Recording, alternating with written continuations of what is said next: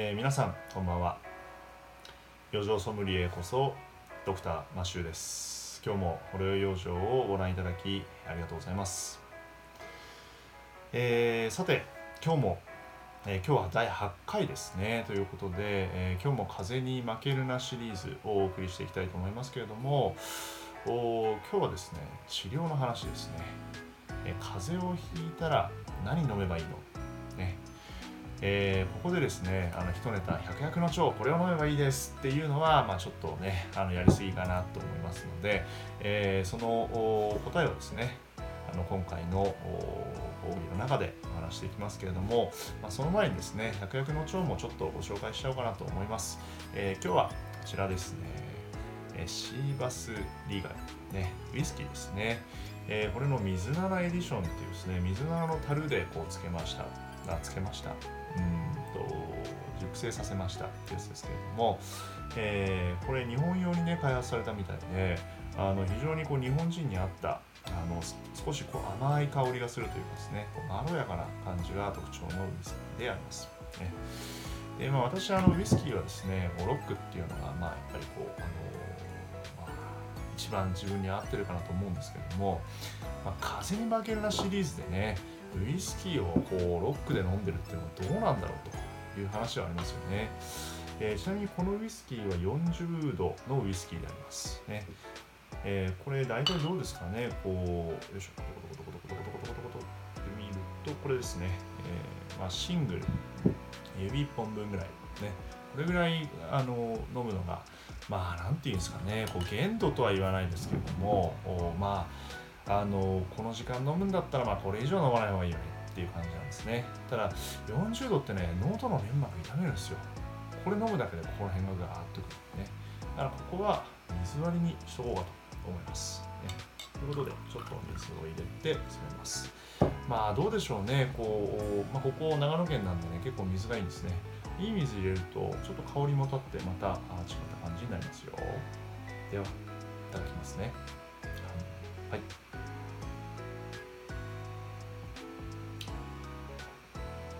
あこれはこれでねで喉にカーッと熱くこないねいい感じになってきました。さて、えー、それでは本題でありますけれども、えー、風邪をひいた時に、えー、医者に行きますかね皆さん。医者に行ったらどんな薬もらえますかね、まあ、出す方としてはですよ、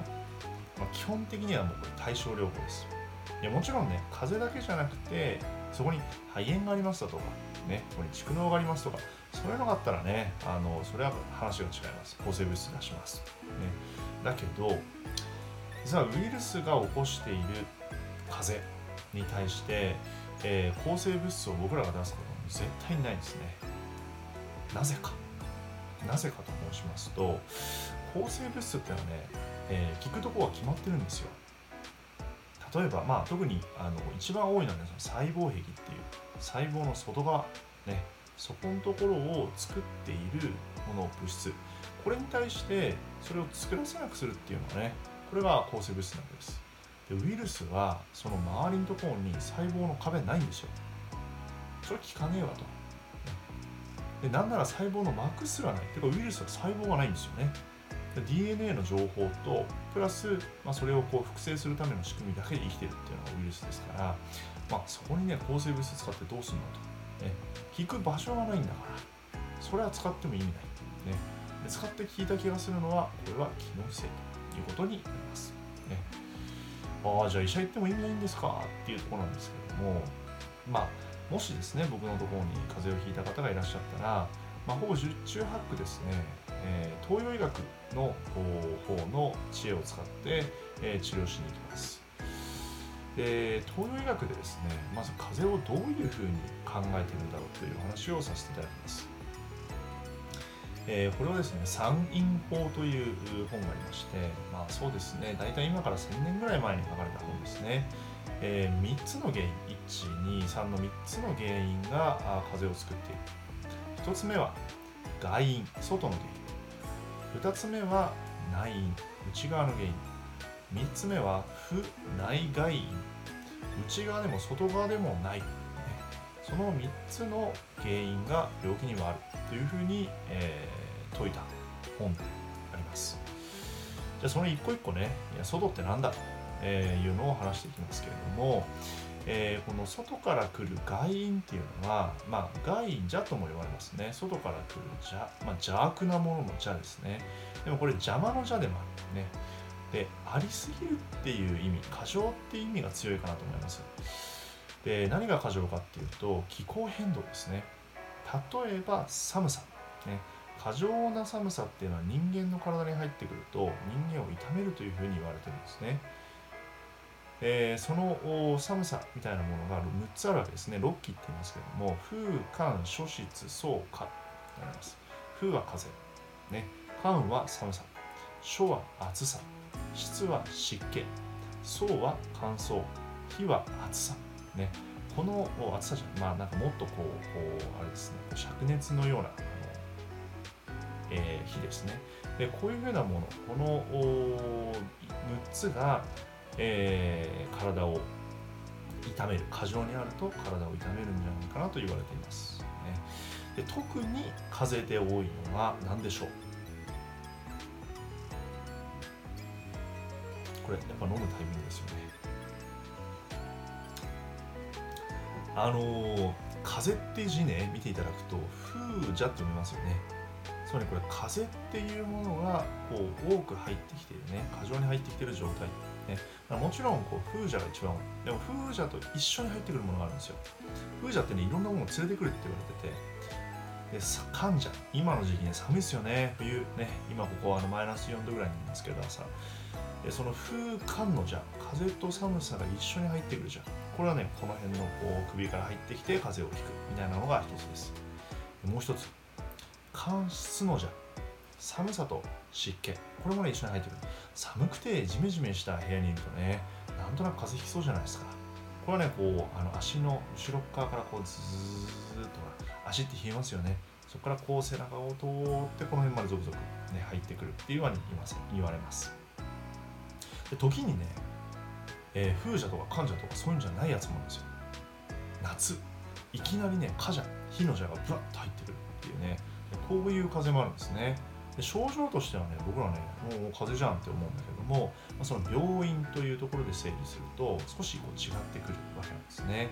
でここに対してお薬がちょっと違ってくるっていうことになるので面白いです、えー、次ですね。内因。これ何でしょうっていう一言で言うと感情です、ね、感情は行き過ぎると人間の体を害するというふうに言われます。んなことあんのかと思われるかもしれません。例えば例を挙げると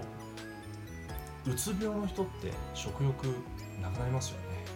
まあもう食欲がないことがこううつの定義みたいなもんですけどまあ定義とは言わないけどね、まあ、うつ病でバクバク食べてるっていう人がいたらちょっと当にうつですかって僕ら疑いたくなりますけれどもまああのうつっていうのはこの七条っていうね人間の7つの感情の中で言えばこう有志っていうところですねこう憂うところとか思うところね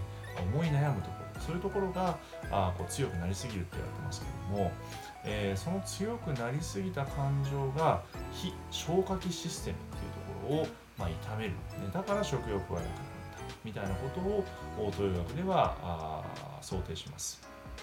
で七条っていうのはね今の有志を含めて7つ、えー、土気有志非今日今日っていうふうに僕らは覚えますけれども土は起こるですね。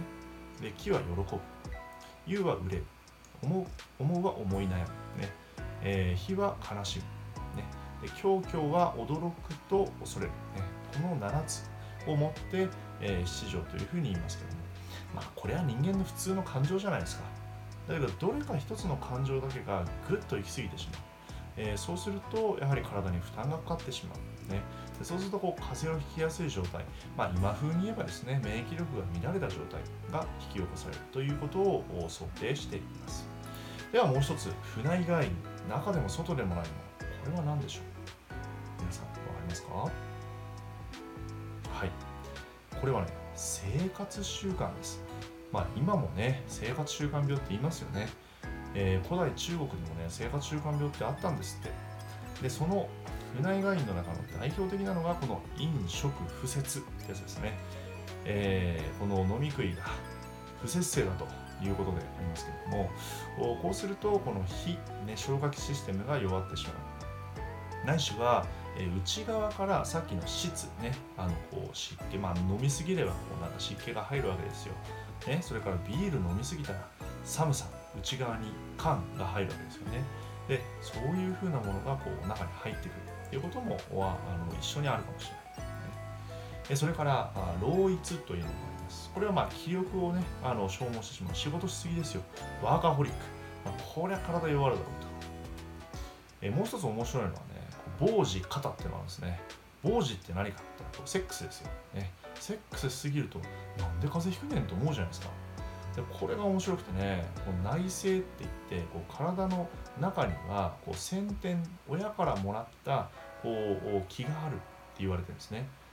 で例えば男性が射精をするとそれをこう外にこう全部出してしまうっていうふうに言われるんですよ。でそれがこうあまりに多いともう出てっちゃって自分の中なくなっちゃう。だから自分の体をこう防衛してくれるそういうエネルギーがなくなっちゃう、まあ、そんな風にね、えー、考えられてます、まあ、ですのでちょっと大人な話をすると、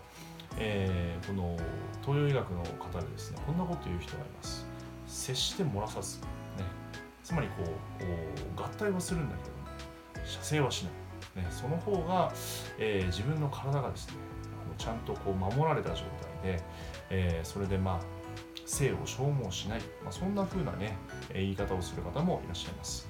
まあ、あの、なんていうんですかね、それでいいんかっていう話もありますけど、まあ、これは人によりますよね。でもまあ、あの自分の体をいたわりたいっていう人に関しては、ちょっと参考にしてみてもいいかもしれません。ね。えー、ということで、長くなってきてしまいましたので、今回はですね、2パートに分けてお話ししようと思います。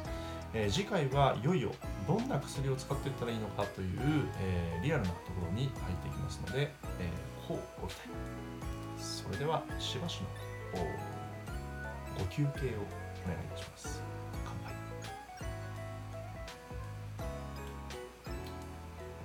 やっぱちょっと薄いね。